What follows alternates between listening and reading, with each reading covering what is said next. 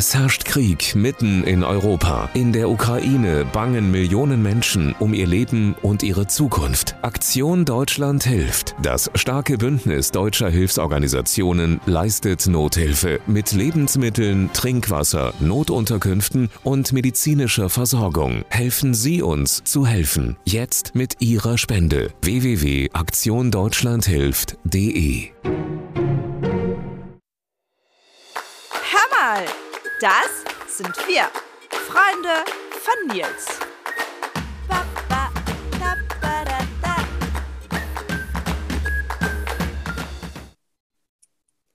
Seit nunmehr drei Monaten herrscht Krieg in der Ukraine und nichts ist mehr so, wie es einmal war. Angst, Gefühle der Unsicherheit, wie die Welt demnächst auszusehen hat, gehörten eigentlich schon der Mottenkiste an.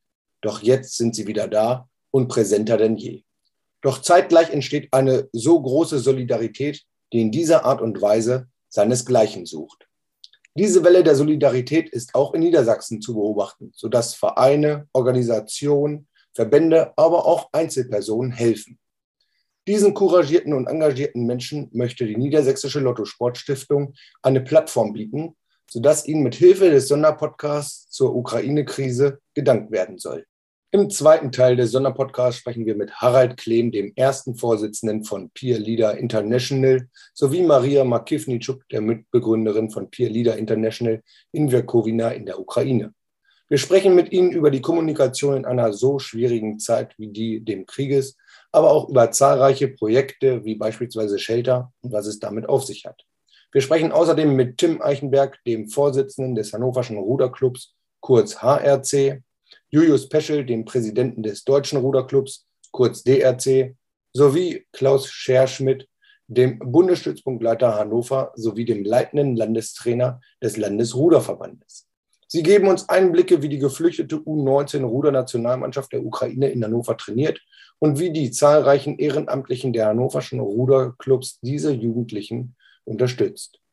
In dieser schlimmen Situation sind sowohl Peer Leader International als auch die Rudervereine DRC, HRC und der Deutsche Ruderverband Vorbilder, die als Beispiele für die große Welle der Solidarität dienen.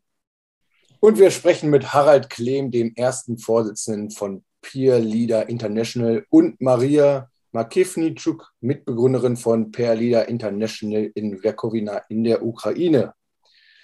Ich freue mich, euch beiden hier heute als meine Gäste begrüßen zu dürfen. I'm so proud to welcome you as my guests and, äh, und ich möchte gern ungern Zeit verlieren. Deshalb würde ich einfach mal sagen, wir fangen mit den Entweder-Oder-Fragen an, um euch ein bisschen äh, kennenzulernen, weil wir haben ja einiges heute zu besprechen. So let's start with the either-or questions. Ähm, Harald, Fleisch oder Gemüse? Gemüse als Beilage. Okay. Maria, Meat or Vegetables? Vegetables. So, gehen wir wieder zurück zu Harald. Ähm, Schokolade oder Eis? Schokoladeneis. Maria, Chocolate or Ice Cream? Uh, chocolate ice cream. Und kommen wir zur letzten Entweder-Oder-Frage für euch beide. Harald, ähm, Action oder eher relaxen? Action. Maria, Action or relax? um, more action, yeah. Okay, thank you. Vielen Dank ähm, schon mal dafür. Dann haben wir schon mal einen ersten Eindruck über euch beide bekommen. Aber ähm, ich möchte jetzt mehr ins Detail bei euch gehen. Ähm, ihr seid beide ein Paradebeispiel für die zahlreichen engagierten und couragierten äh, Menschen in Niedersachsen, die den Menschen in der Ukraine helfen wollen. Deshalb ähm, auch dieser Podcast, diese Sonderfolge. Stellt uns doch einmal euer Projekt kurz vor und erzählt uns doch mal bitte, wie es überhaupt zu dieser Idee gekommen ist. So, Maria, give us a short introduction in the project and uh, to the idea, please. Uh, um, hello, uh, dear European families and uh, dear Germans. Uh, for me, it's uh, really a big uh, pleasure to be uh, on this podcast to talk with you. And first of all, I wanna introduce myself. Yeah, my name is Maria Makilnichuk. I live in small village in the west of Ukraine. I live in uh, Mountains, and, um, my cooperation with uh, with our German partners started in uh, 2016 uh, when I uh, was a volunteer in um, this organization, in our organization, PIRIDA International in Moi in Ostrauderfein. And I I met this guy Harald there, and he gave us a really big power to um, to uh, like to believe in your um, um, to believe in yourself. Uh, and uh, during this uh, volunteer year volunteer year was my five months uh, but uh, it's enough me to understand that we are not so small.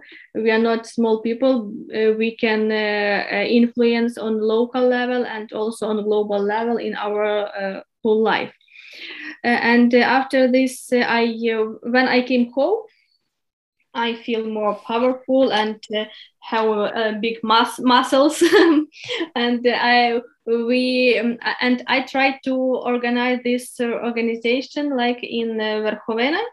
Um, we wanted to continue to work with that and to like I uh, feel myself powerful and i wanted to share with this with also with young people uh, and i uh, wanted to help them to support them to believe in uh, themselves and to not be afraid to take to take um, a responsibility on you for your life and for life of our country uh, yes, and um, this is my uh, long period from 2016 till now, till 2022. Uh, I uh, already, like we already uh, created a lot, a lot of different projects.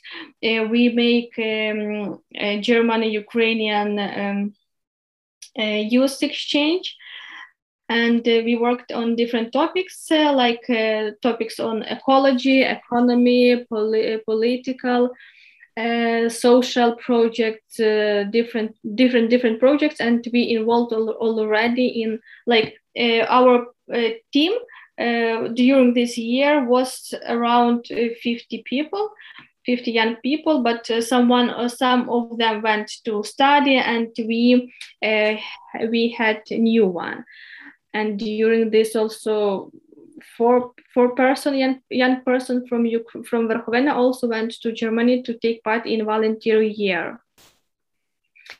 Uh, yeah, and um, so uh, yeah. Ja, ich spring mal ein. Ähm, und das letzte Projekt war ein Klimaprojekt. Eigentlich wollten wir uns damit auseinandersetzen, wie die Karpaten mit ihren riesigen Waldbeständen und das ostfriesische Moor im Emsland zum Klima beitragen könnten, wenn man sie besser schützen könnte. Aber da kam uns der Krieg dazwischen und wir mussten ganz schnell nachdenken, warte mal, das ist jetzt nicht das erste Thema, sondern wir müssen etwas Neues machen. Und so haben wir mit Maria eben begonnen zu überlegen, quasi am zweiten Tag des Krieges, was ist notwendig, was müssen wir jetzt tun, was können wir gemeinsam tun. Ja, da würde ich jetzt natürlich auch ähm, einspringen. Also ähm, du hast es gerade angesprochen, Krieg. Äh, fast minütlich ähm, ändert sich ja die Situation dort. Ähm, deshalb ist die Frage, was hattet ihr geplant, beziehungsweise wie hat es angefangen und wie hat sich das jetzt ähm, euer Projekt über diese Zeitspanne ähm, so ein bisschen entwickelt? Ähm, Maria, planning is a problem, so how did the project start and how it uh, has it develop, uh, developed so far? Uh, which project? The last project. In uh, Alliance for Ukraine. Uh, peer alliance. The last one during this uh, uh, small period of time, we uh, organized a lot of different projects and video conference and uh, shelter and uh, education instead of bombs. And um, and the last one, Peer Alliance Ukraine Germany.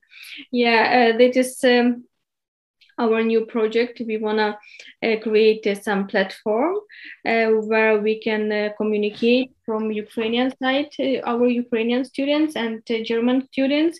And we now like we now on developing this project. And we are now on developing this platform uh, for also for people for um, displaced people in Ukraine and for some maybe refugees in Germany, but also uh, we will involve um, Ukrainian people and German people also in this um, project. Ja, ich fange nochmal am Anfang an.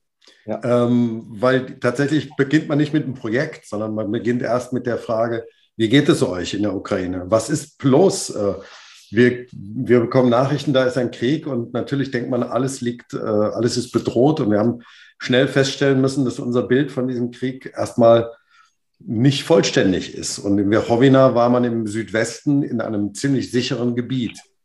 Also wir haben gefragt, was ist los mit euch? Und äh, der erste Schritt war eigentlich, dass wir gesagt haben, wir, wir schaffen einen Dialog zwischen deutschen Schülerinnen und Schülern, niedersächsischen Schülerinnen und Schülern und den ukrainischen Peers, um zu verstehen, was ist das eigentlich, wenn es einem plötzlich über dem Kopf zusammenbricht und ein Krieg beginnt. Und das war eigentlich der erste Schritt, dass wir junge Schülerinnen und Schüler, junge Leute miteinander in Dialog gebracht haben. Wir haben dazu insgesamt zehn Videokonferenzen veranstaltet, plus nochmal Updates und haben eigentlich nur nichts anderes gemacht, als Dialoge zu organisieren, wo es sehr äh, letztlich private Fragen auch gab. Wie geht es dir im Krieg? Willst du auch fliehen? Äh, hast du Angst nachts? Äh, und dann hörten wir, dass sie da bleiben wollten oder auf gepackten Koffern sitzen oder dass die Peers aus Kharkiv, aus Kiew, aus Mariupol geflohen sind in den Westen der Ukraine.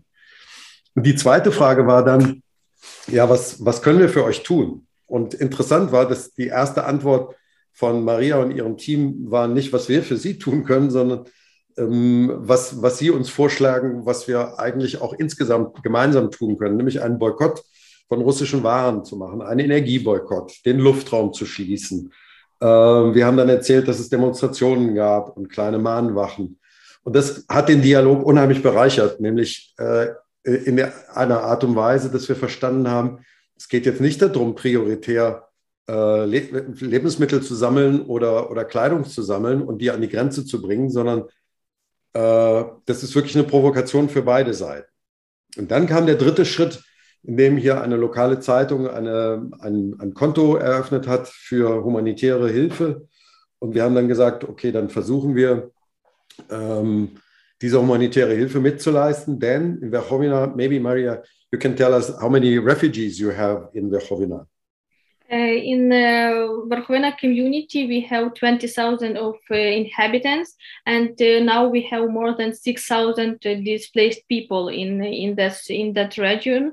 Because um, before we were um, like we are a touristical region, and uh, a lot of people knows us, and uh, you know they know that it's safe place, and they went to us, and now like now it's April, yes, April from uh, Mar- uh, the whole March and April uh, that people are, are here.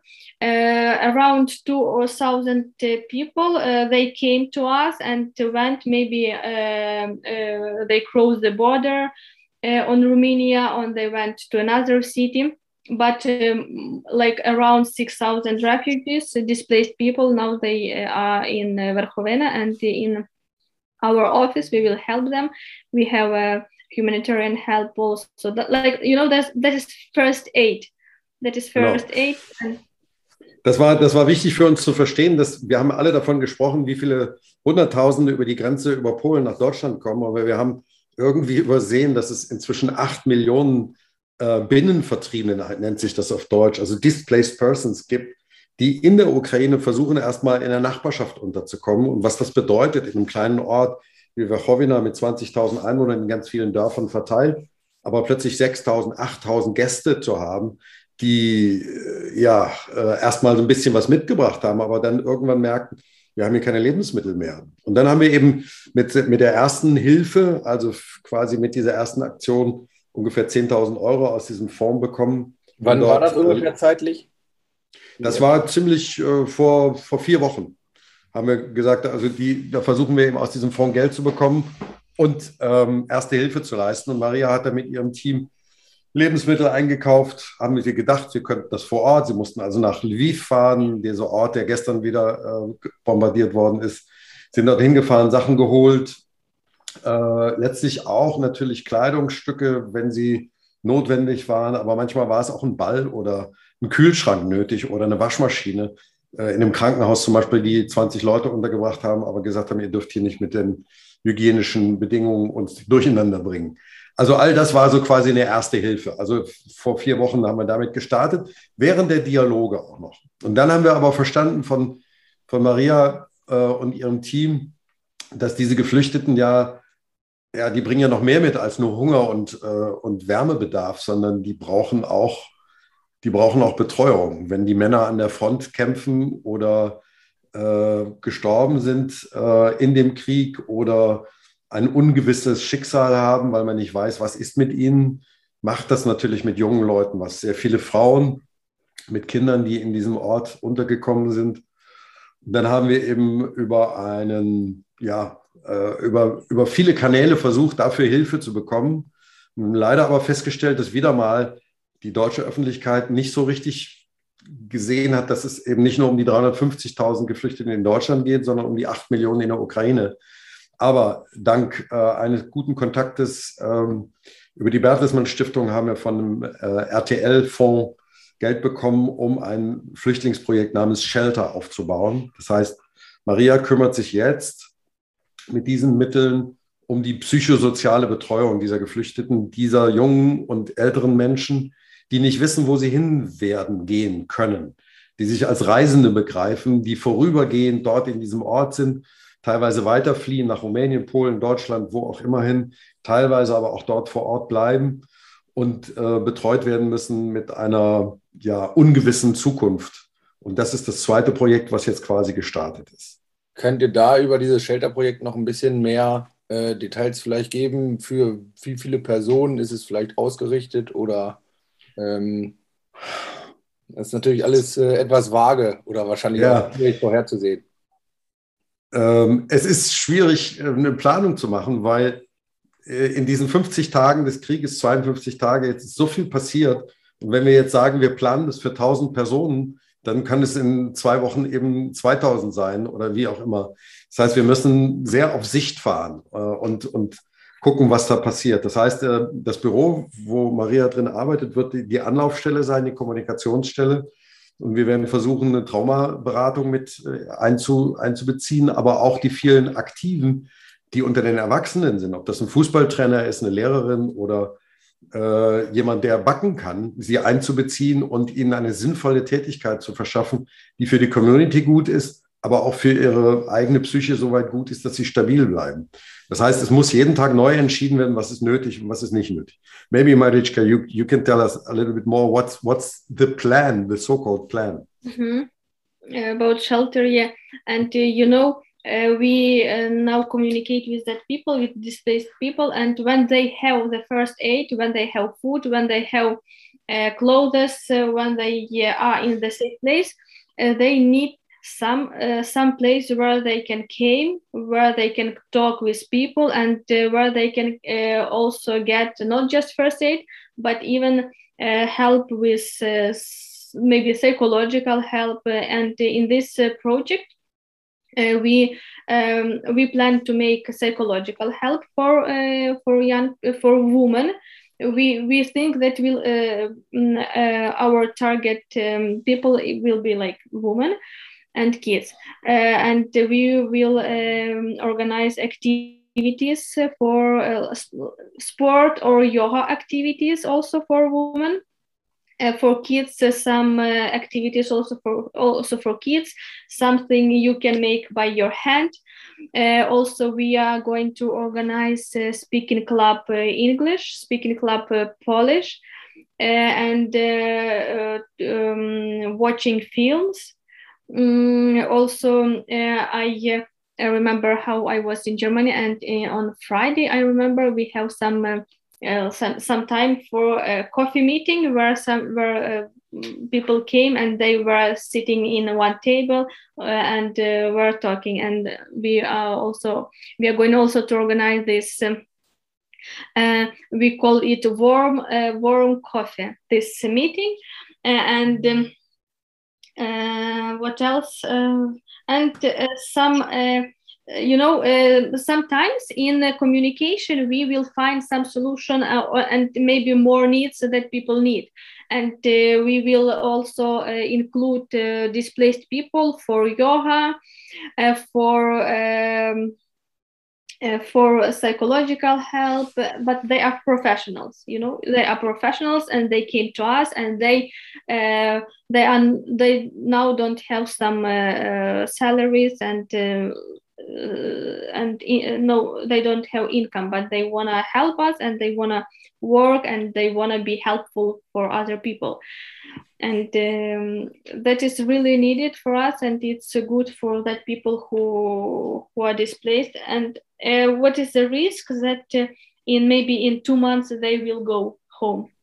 But uh, there are saying that uh, they they are not home. They they don't have they don't have home anymore and uh, we will stay for maybe for half a year we don't know genau und das ist die das ist die dritte herausforderung weil wir haben auch gesagt, ja, vielleicht brauchen die Kinder Unterricht oder brauchen pädagogische Betreuung. Und wir waren dann sehr überrascht, dass die ukrainischen Schulen online mit ihren Schülerinnen, egal wo sie sind in Europa, weitergearbeitet haben. Aber wir haben festgestellt, es gibt eine dreimonatige Ferienpause jetzt im Sommer. Und das heißt, wir werden uns bei den Kindern und Jugendlichen auf diesen Sommer konzentrieren. Aber Herausforderung Nummer 738c die sind unterwegs. Das heißt, einige werden weiter wandern nach Polen, nach Deutschland, nach vielleicht nach Portugal, nach Nordirland. Andere werden versuchen, gehen zurück, versuchen zurückzugehen. Das heißt, wir brauchten eigentlich etwas, was ein flexibles System ist, äh, um diese Leute zu betreuen. Zum einen wird es ein zweites Zentrum geben in Lviv, was äh, mit Hilfe von Schüler helfen Leben, da komme ich gleich zu, auch mit aufgebaut werden können. Das, heißt, wird neben den anderen Zentren, die es wahrscheinlich schon gibt, aber von denen wir nichts wissen, noch ein weiteres Geflüchtetenzentrum geben. Aber wir haben als dritten Punkt jetzt überlegt, wie können wir die Leute betreuen und die Kommunikation mit den Deutschen herstellen, auch wenn sie quasi ein, eine, eine, eine, ein Volk auf Wanderschaft sind, wo sie nicht, nicht genau wissen, wo werden sie landen. Und deshalb haben wir überlegt, wir schaffen eine Plattform, wo wir den Bedarf, den die Geflüchteten in der Ukraine haben, versuchen festzustellen. Zweitens, den Bedarf zu decken mit Deutschen, die sagen, okay, ich kann euch helfen, nicht mit Kleiderspenden, sondern ich kann einen Sprachkurs machen. Ich kann einen Englischkurs machen. Wenn jemand äh, meinetwegen in Portugal ist und sagt, meine einzige Sprach Sprachchance dort ist Englisch, können wir das machen. Wir können aber auch vielleicht Theater spielen online. Das heißt, wir können eure Arbeit lokal unterstützen, aber sind nicht darauf, darauf angewiesen, wo ihr genau seid. Also wir versuchen jetzt ein Portal zu machen, was jungen, vor allem jungen Leuten in der Ukraine oder die, die auf der Flucht sind, quasi hilft, ihre Bedürfnisse online zusätzlich zu diesem Shelter-Projekt zu erfüllen. Das ist quasi in Erarbeitung. Also da sind wir schon beim Thema, ähm, das sind schon so die zukunftsmäßigen ähm, Ideen, die ihr jetzt gerade so habt. Ja, wir würden, wir würden gerne dranbleiben. Und äh, äh, weil wir merken jetzt schon in der deutschen Öffentlichkeit, das Thema ist aufgrund der Ratlosigkeit, nicht weil die Leute ignorant sind, sondern weil sie nicht wissen, was kann ich denn jetzt noch tun? Und der Krieg galoppiert, möchten wir eigentlich weiter dranbleiben und die Kommunikation herstellen. Das ist wichtig, auch übrigens für deutsche Schülerinnen und Schüler, dass sie nicht quasi zum Alltag wieder übergehen, sondern verstehen, was das weiter mit diesem Land passiert. Denn es wird eine Zeit nach dem Krieg geben und da wird die Ukraine noch sehr viel mehr Hilfe brauchen. Und wir müssen Verständnis haben für das, was dort nötig ist, aber auch äh, was in den Köpfen dort passiert. Ja, da würde ich mal kurz einhaken. Ähm, was würdet ihr denn mit äh, anderen Leuten mit auf den Weg geben, die sich ebenfalls engagieren wollen? Oder ähm, was habt ihr da so für, für Wünsche oder auch, äh, wo sagt ihr, da könnten vielleicht sich noch viel mehr engagieren und helfen? Also, ich gucke Maria an, die sagt nichts. Ich äh, würde ich würde sagen, das erste ist, was wir auch in einer großen Konferenz gehört haben von der Vorsitzenden der Deutsch-Ukrainischen Freundschaftsgesellschaft. Sprecht mit uns und nicht über uns. Ich glaube, es gibt viel zu lernen von den Menschen, die aus der Ukraine kommen und in der Ukraine sind. Und wir haben ehrlicherweise nicht so viel Ahnung, was östlich von Berlin alles so passiert in den Köpfen und während des Krieges auch. Also ich glaube, das ist das Wichtigste. Gut zuhören, und nicht zu sagen, ich weiß schon, was für euch wichtig ist, sondern gut zuhören, mit ihnen gemeinsam zu planen. Ich glaube, das ist wichtig. Ist es, glaube ich, dann auch wichtig, eine Bestandsaufnahme zu machen. Was ist wichtig und was ist besonders wichtig? Also, dass man nicht sich überfordert da drin. Ähm, und letztlich, dass man von meiner Seite her auch den langen Atem behält. Denn äh, eine kurzfristige Hilfe ist zwar wichtig, aber ich glaube, das Land wird uns noch lange beschäftigen und die Folgen des Krieges auch uns in Deutschland weiter beschäftigen, was Demokratie betrifft, was unsere Wissen über Osteuropa betrifft, unsere Lieferketten etc. Also dranbleiben und nicht zu sagen, oh, hoffentlich ist da bald Frieden, dann sind wir das Problem los. Das wären meine drei. Marichka, any, any ideas what can be lessons learned? From our cooperation or what? Yeah. You know uh, for us that uh, that is cooperation uh, really uh, helpful. And even on the local level we can uh, like uh, our motivation like um, think globally but work locally yeah? And we work locally and um, in our ukraine is developing country you know and uh, but in small villages uh, we are like uh, not so big developed like in big cities. And um, on our re- in our region um, sometimes uh, our people just thinking about how how to what to eat and uh, what to wear. And they don't think about uh, another thing like for young people that they need support and that they need um, uh, some motivation to work, uh, to be creative, uh, to be active, to be like that young people, they are not um, feel that they can uh, change the world or change the even small cities. Uh, it's not up to me it's not um, my business because uh, we are we are so small. Just politicians think about it and just politicians take a decision and we are not uh, like our people think like we are not uh, um, uh, we don't have responsibility for for taking decision. Uh, but uh, in during this cooperation and um, that is give me especially for for me and for my team like power to like a power that we can change something that we can change something but we uh, we can change starting with changing uh, ourselves changing uh, our small cities. Uh, and uh, from small cities we go to big cities and we also uh, do like we are more active and can make um, can take more responsibilities for us. From our team um, our people from 16 till 25 uh, years old and uh, who was 16 four years ago now they are 20 and now they are really powerful young people. They are really a person that can take um, also responsibilities and they uh, believe in their hands and believe in uh, in their self and um, they they can can they can change something. And now uh, more of our like maybe all even all of our people uh, no one uh, went uh, abroad. Everyone now stay in our country and help uh, our people help uh, our army and help our displaced people that now are in um, in our region ähm, wir, wir haben noch einen Plan, den wir gerne realisieren wollen. Wir werden nochmal in diese Informationsarbeit für deutsche Schülerinnen und Schüler gehen, wir werden das größer machen diesmal bundesweit und arbeiten zusammen mit Schüler helfen Leben, die sich damals während des Bosnienkrieges gebildet haben, die einen sozialen Tag in den Schulen organisieren wollen. Das heißt, einen Tag arbeiten Schüler, in, egal in welchen Betrieben, und spenden das Geld, was sie erarbeitet haben, in diesen Ukraine-Fonds. Und wir hoffen damit, dass wir auch ähm, gute Ideen sammeln von deutschen Schülern, aber auch von jungen Leuten aus der Ukraine, wie eine, eine friedliche Ukraine in Zukunft aussehen kann und soll, äh, wo es eben keinen Hass, keine Gewalt, keine Attacken gegen den Nachbarn gibt und keine letztlich Abgren Ausgrenzung von anderen Leuten geben soll. Also, dass wir jetzt schon mal versuchen, darüber nachzudenken, hoffentlich ist dieser Krieg bald vorbei und hoffentlich ist diese Kraft von jungen Leuten wie Maria äh, einsetzbar in, in den Aufbau eines friedlichen und demokratischen Staates namens Ukraine. Das ist doch ein wunderschöner Appell und ein schönes Schlusswort zum Ende.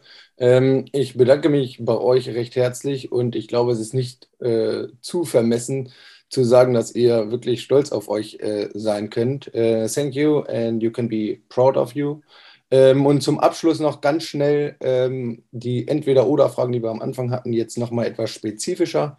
Um, thanks so much. At the end, the either or questions come back. So, Videokonferenz oder persönliches Meeting, Harald? Persönliches Meeting. Digital or personal meeting, Maria? Personal. Buch oder App, Harald? Buch. Maria? Buch. Buch. Okay. Ähm, und Kinder oder Jugendliche? Jugendliche. Same for me, Jugendliche. Und zum Ende Geld spenden oder lieber Sachspenden? So donations of food, clothes or money? Take action yourself. Also selber aktiv werden. Okay. Maria?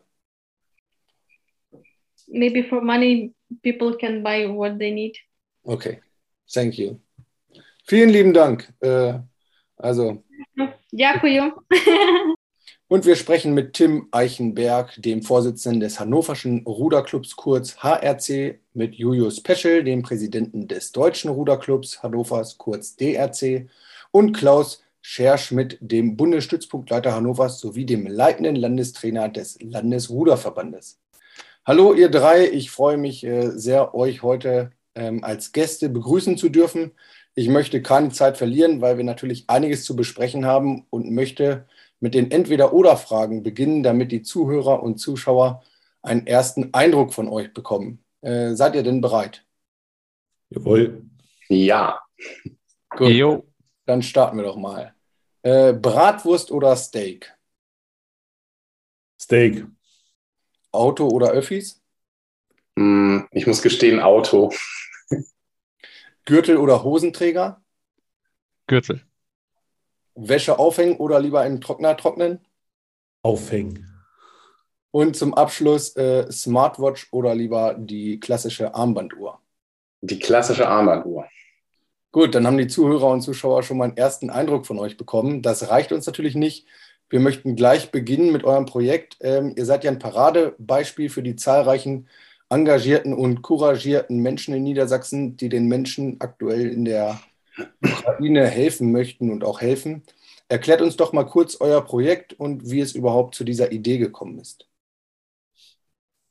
Ja, unser Projekt bezieht sich darauf, die ukrainische Junioren-Nationalmannschaft im Rudern zu unterstützen, die geflüchtet sind, als der Krieg ausgebrochen ist. Ähm, dazu gekommen ist es, dass direkt mit Kriegsausbruch der Sportdirektor des Deutschen Ruderverbandes äh, an den ukrainischen Ruderverband ein Hilfsangebot äh, gesendet hat und gesagt hat, wenn ihr Hilfe braucht, meldet euch, wir können euch äh, in Deutschland aufnehmen und unterbringen.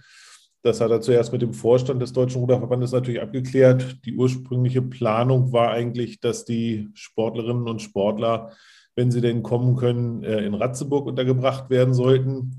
Da ist aber eine Baumaßnahme im Gange, sodass das mit der Unterbringung etwas schwierig war. Und dementsprechend kam dann auch die Anfrage unter anderem nach Hannover, ob wir in der Lage wären, ähm, diese Gruppe von Jugendlichen mit ihren Betreuern gegebenenfalls in Hannover unterzubringen.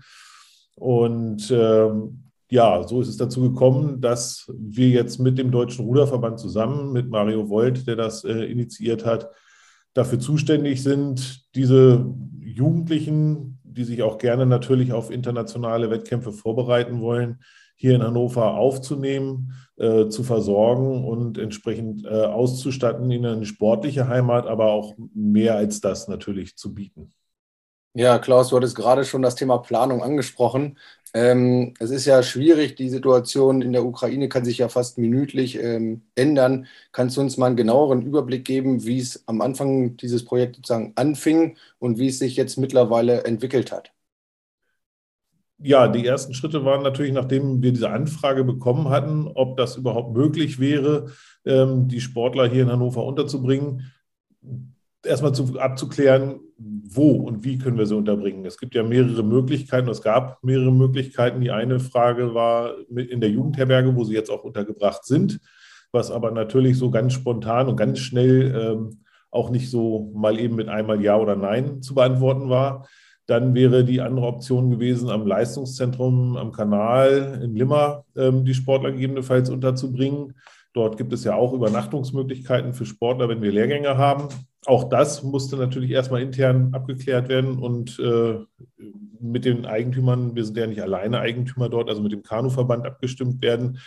Und natürlich dann auch äh, die Ausstattung mit entsprechendem Material ähm, im ersten Schritt abzuklären. Und da war ganz, ganz schnell klar, dass die hannoverschen Vereine mit ins Boot geholt werden müssten.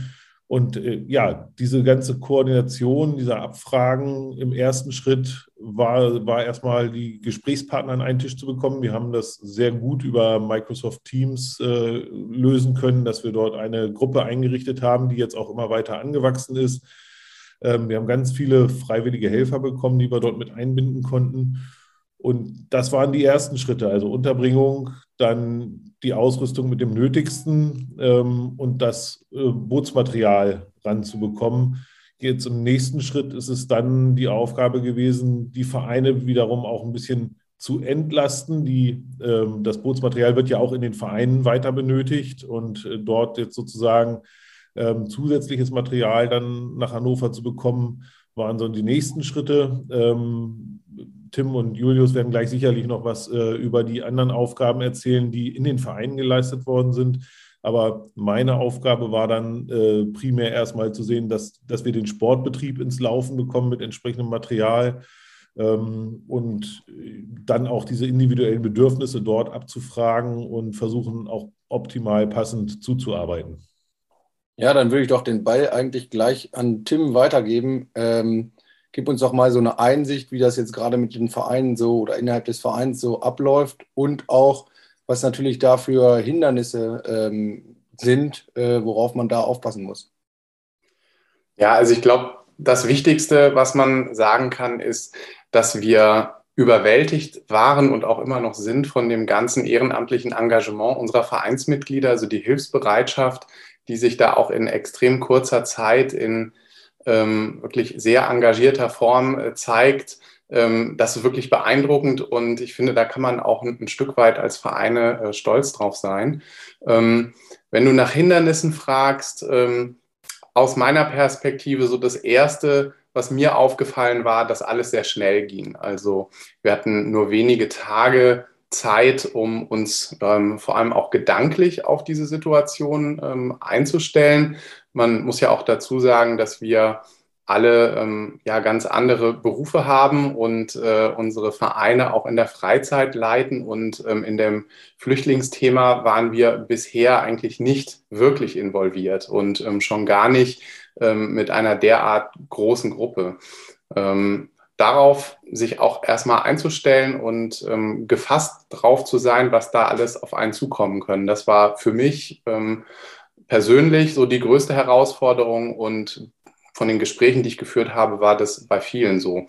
Ähm, und auch wir als, als Team mussten uns erstmal finden. Also wir kennen uns natürlich auch alle und wir arbeiten ähm, auch ähm, was das Sportliche angeht, schon seit langer Zeit in Hannover zusammen. Aber sowas in der Form haben wir eben auch noch nicht gemeinsam organisiert. Und dass unsere Vereinsmitglieder auch vereinsübergreifend in Teams äh, zusammenarbeiten, was jetzt nicht unbedingt was mit der Organisation von Regatten oder so zu tun hat. Ähm, auch das ist neu gewesen. Ähm, da würde ich sagen, haben wir uns aber tatsächlich gut eingependelt mittlerweile. Klaus hat das gerade schon gesagt, über ähm, Microsoft Teams als Plattform funktioniert das hervorragend. Ähm, das Zweite hat äh, Klaus auch schon angesprochen, also die ähm, Sicherstellung, dass eben die Trainingsmöglichkeiten auch vorhanden sind. wir haben natürlich unsere Liegenschaften, wir haben Stege, das Gewässer ist da. Das ist also alles gegeben, aber das Bootsmaterial, das äh, ist natürlich nicht in unendlicher äh, Zahl verfügbar und das wird ja auch von unseren Mannschaften äh, für das tägliche Training und für die Wettkampfvorbereitung für die Saison auch gebraucht. Ähm, und äh, ja, eine geteilte Nutzung, das funktioniert eben auch nur begrenzt lange. Inzwischen haben wir aber genug Bootsmaterial dann auch ähm, aus Deutschland, ähm, aus verschiedenen Standorten, dank auch der Unterstützung von anderen Vereinen und Bundesstützpunkten und Bootswerften auch nach Hannover bekommen. Insofern hat das jetzt auch funktioniert. Ähm, die, ähm, die dritte Herausforderung, die ich sehe, ist so das Thema Bremsen der Ehrenamtlichen. Also das ist eigentlich ja was Positives, ähm, aber äh, wir haben festgestellt, dass wir am Anfang äh, vielleicht auch zu viele Ideen hatten ähm, und auch Annahmen getroffen hatten, was die Ukrainer benötigen. Und ähm, da wurden wir dann zum Teil auch vielleicht von der Realität eingeholt, dass wir dann festgestellt haben, dass wir ein bisschen zu schnell waren, vielleicht mit der einen oder anderen ähm, Idee, die wir hatten. Kannst, ähm, du da das heißt, mal, kannst du da zum Beispiel mal ein Beispiel geben? Also was hattet ihr für Ideen, die dann eher wiederum verworfen wurden? Ähm, ja, also da ging zum Beispiel um das Einkaufen von Alltagskleidung. Ähm, und da hatten wir zunächst gedacht, dass das ähm, sehr, sehr dringlich ist. Und wir haben dann festgestellt, dass da zwar ein Bedarf vorhanden ist, aber dass er nicht so dringlich ist, wie wir es angenommen hatten. Und dass, dass eben andere Themen ähm, zunächst ähm, wesentlich wichtiger sind, an die wir nicht gedacht hatten. Ähm, wir haben jetzt mittlerweile zum Beispiel auch ähm, eine Fahrradaktion auf die Beine gestellt, dass also eine bestimmte Anzahl an Fahrrädern auch an der Jugendherberge zur Verfügung gestellt ist, sodass auch ähm, die Sportlerinnen und Sportler und die Trainer auch ja, eine individuelle Mobilität haben über die öffentlichen Nahverkehrsmittel hinaus. und es wird mit Sicherheit in der Zukunft auch noch weitere Dinge geben. Aber das heißt eben auch, ähm, erstmal den Bedarf abfragen und dann loslegen und nicht umgekehrt. Und ja, insgesamt bleibt ähm, eigentlich das größte Hindernis die Sprache. Ähm, wir haben glücklicherweise in einigen ähm, Bereichen unserer Vereine ähm, auch Mitglieder, die ukrainisch oder russisch sprechen, aber das sind ganz, ganz wenige.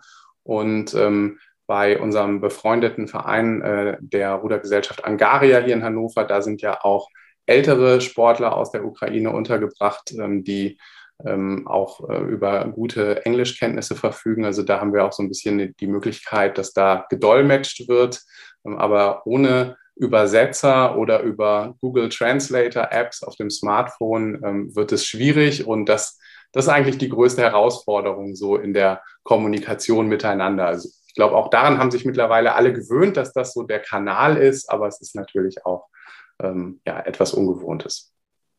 Ja, ähm, du hast die Anne-Überleitung jetzt gerade schon perfekt äh, vorbereitet für mich. Ähm, kommen wir von der Gegenwart eher in, zur Zukunft. Was ist denn noch, äh, was habt ihr da noch für, für Vorkehrungen für die Zukunft getroffen? Wie sieht es da aus? Habt ihr da schon irgendwelche Bemühungen angefangen?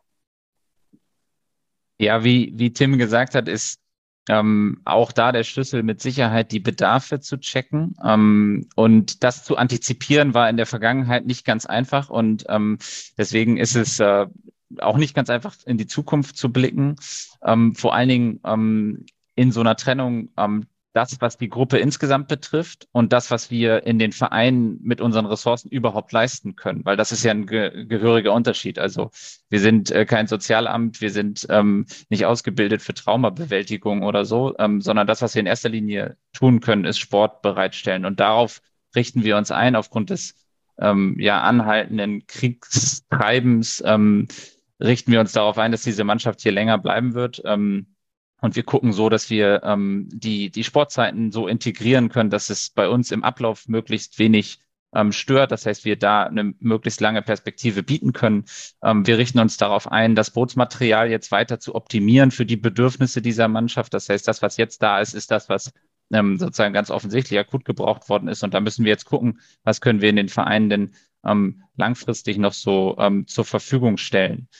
Und bei den nicht sportlichen Dingen, ja, da müssen wir gucken, ähm, was davon kann vielleicht aus unserer Mitgliederpower, sage ich mal, geleistet werden, weil unsere Mitglieder sind natürlich nicht nur Ruderinnen und Ruderer, sondern sie sind auch ähm, Ärztinnen und Ärzte. Sie haben ähm, zum Teil ähm, Wohnungen oder so zur Verfügung. Das heißt, auch da haben wir jetzt schon Abfragen gemacht, wer sich in welcher Form einbringen kann. Das heißt, wir pflegen so eine Art Datenbank oder so will ich das mal nennen, um auf bestimmte Bedürfnisse, die möglicherweise eintreten, auch zeitnah reagieren zu können. Aber das eben immer in der Voraussetzung, dass, dass sicherlich ähm, da unsere Ressourcen auch begrenzt sind. Also wir sind Rudervereine und können deswegen Sport anbieten und alles, was darüber hinausgeht, können wir abfragen. Aber ähm, da halten wir uns auch ein bisschen zurück, weil wir natürlich ähm, uns selbst und auch unsere Mitgliedschaften nicht über fordern wollen. Und vielleicht ein Punkt noch, ähm, den, den ich ganz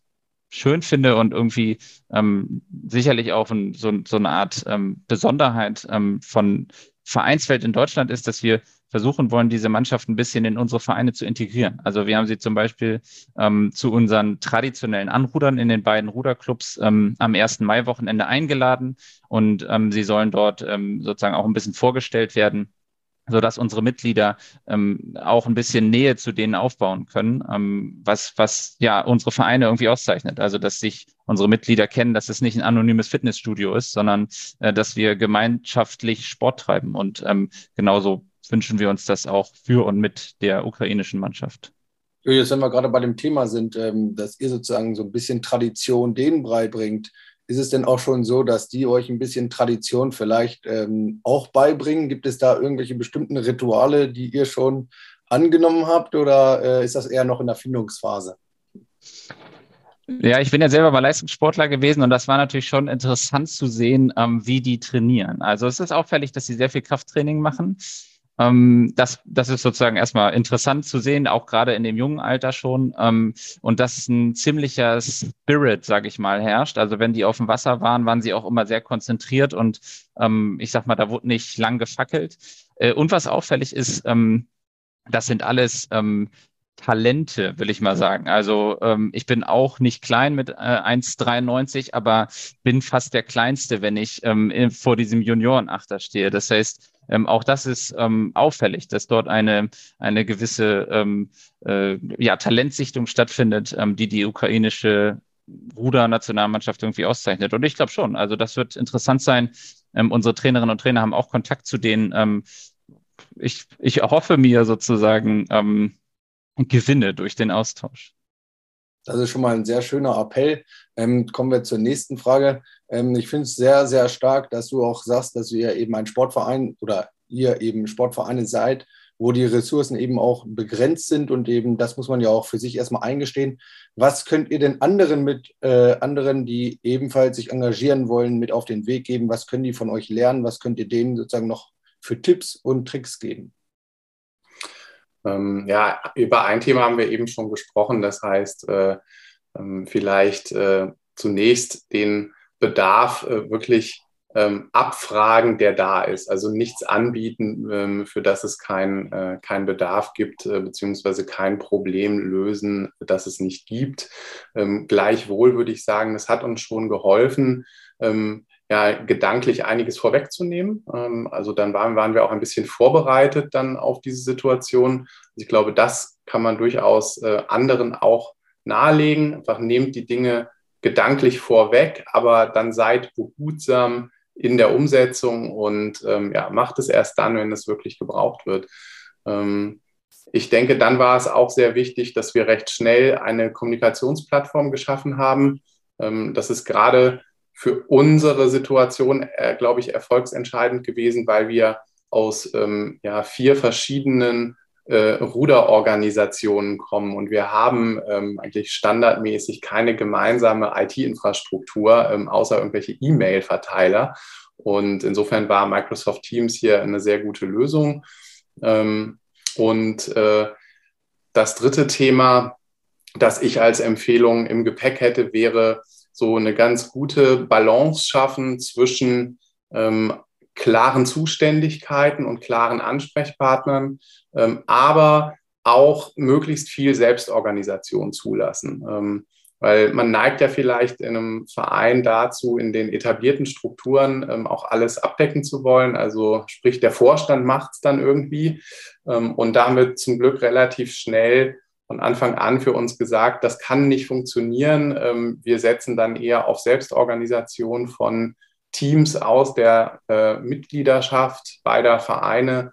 Ähm, und wir setzen als Vorstände eben die, die Rahmenbedingungen ähm, in Abstimmung eben mit Landesruderverband und Deutschen Ruderverband. Und ich würde sagen, das hat sehr gut funktioniert bis hierher. Also das ist motivierend und entlastet alle und führt zu sehr guten Ergebnissen. Julius, hast du dem noch was beizufügen? Ich glaube, ich würde einen Aspekt nochmal ähm, betonen, den hat Tim aber auf jeden Fall schon angeschnitten. Was bei freiwilligem Management, finde ich, immer wichtig ist in einem ehrenamtlichen Verein. Ähm, es sind häufig dieselben, die sich melden, wenn du eine Anfrage irgendwo reinstellst oder so. Und da dann vielleicht mal auch zu sagen, ähm, nee, ist lieb, dass du dich schon wieder meldest, aber wir warten jetzt mal auf ein bisschen die stille Masse, die sich bisher noch nicht geäußert hat, um die Aufgaben wirklich auf mehrere Schultern zu verteilen, weil die Gefahr ist einfach riesig groß, gerade bei so einem emotionalen Thema, ähm, dass, dass Leute sich zu viel aufhalten und am Ende ähm, unter der Last der Arbeit zusammenbrechen oder was weiß ich, ähm, ähm, in, in ihrem Hauptjob nicht mehr vernünftig ähm, agieren können, weil sie irgendwie zu viel zu tun haben. Und das ähm, hilft allen nicht, vor allen Dingen, ähm, wenn, wenn jetzt sich rauskristallisiert, dass, dass diese Mannschaft irgendwie länger bleiben wird. Das heißt, wir werden da noch einen langen Atem brauchen. Ja, diesen langen Atem wünsche ich euch auf jeden Fall und ähm, ich kann es gar nicht oft genug betonen, dass ich einfach oder dass wir dieses Engagement besonders ehren müssen. Ähm, das ist einfach ein Wahnsinn, was ihr sozusagen jetzt äh, auf die Beine gestellt habt und ähm, da wünschen wir uns auch ganz, ganz viele Nachahmer. Ähm, kommen wir zum Ende. Ähm, wir fangen genauso oder wir enden so, wie wir angefangen haben, mit ein paar spezifischen Entweder-Oder-Fragen. Ähm, Großboote oder lieber Kleinboote? Großboote. So, selbst im Boot sitzen oder lieber zuschauen? Ähm, ich muss ja wahrheitsgemäß antworten, zuschauen. Wettkampf oder Training? Schwierig. Wettkampf, Wettkampf. Ja. Und zum Abschluss organisieren oder lieber delegieren? Organisieren. Ja, dann bedanke ich mich doch recht herzlich bei euch dreien und ich glaube, es äh, ist nicht vermessen zu sagen, dass ihr auf die Tätigkeiten und das, was ihr bisher erreicht habt, äh, stolz sein könnt. Ähm, und ich fand es sehr, sehr interessant, diese Einblicke zu bekommen. Und da waren auf jeden Fall auch wichtige Appelle ähm, dabei. Und ähm, ich bedanke mich recht herzlich, dass ihr so offen wart und uns Einblicke gegeben habt. Ich bedanke mich recht herzlich und kann nur meinen imaginären Hut vor solcher Solidarität zeigen. Und jetzt kommt das, was ihr aus allen Podcast-Folgen kennt. Lasst gerne ein Abo da oder auch ein Like und erzählt es gerne weiter. Und dann heißt es demnächst wieder Hör mal, Freunde von Nils. Bis bald bei Freunde von Nils.